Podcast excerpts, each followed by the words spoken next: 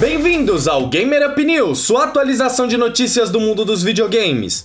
Eu sou Lucas Nascimento e hoje irei trazer as principais notícias do dia. Antes, não se esqueçam de seguir o Gamer Up no Instagram, gamerup.podcast, e nos mandar um e-mail para gamerup.oficial.gmail.com. Vamos agora para o Gamer Up! Ontem, infelizmente, não tivemos o Gamer Up porque eu estava ruim. Então fica aqui meu pedido de desculpas e para compensar isso, o programa de hoje vai ter bastante notícia. Então vamos para o programa.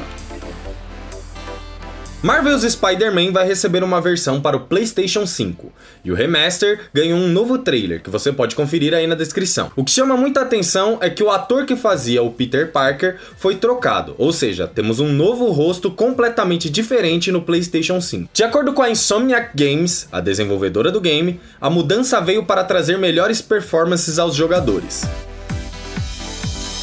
Uma reportagem feita por Jason Schreier aponta que Cyberpunk 2077 está passando por um período de crunch obrigatório.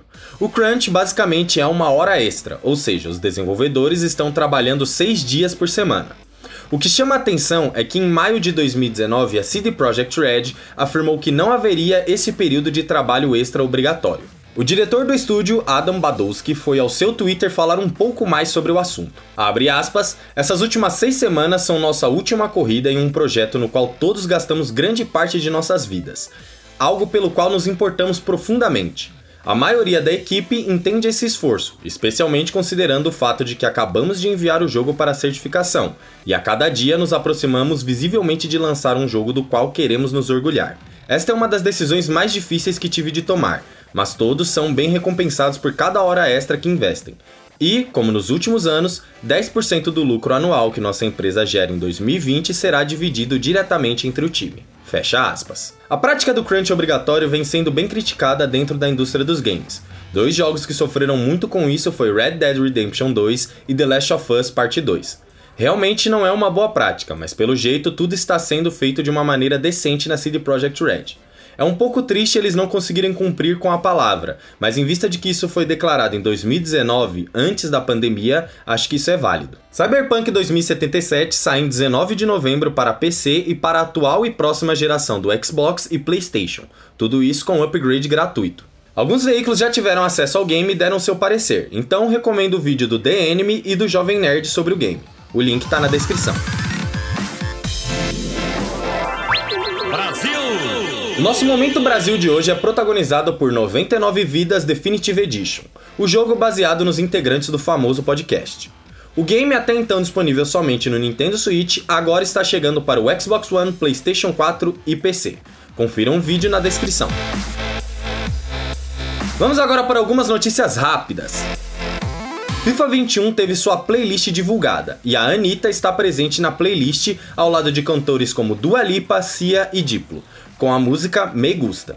A playlist completa do game está disponível no Spotify e o link para as duas playlists está na descrição.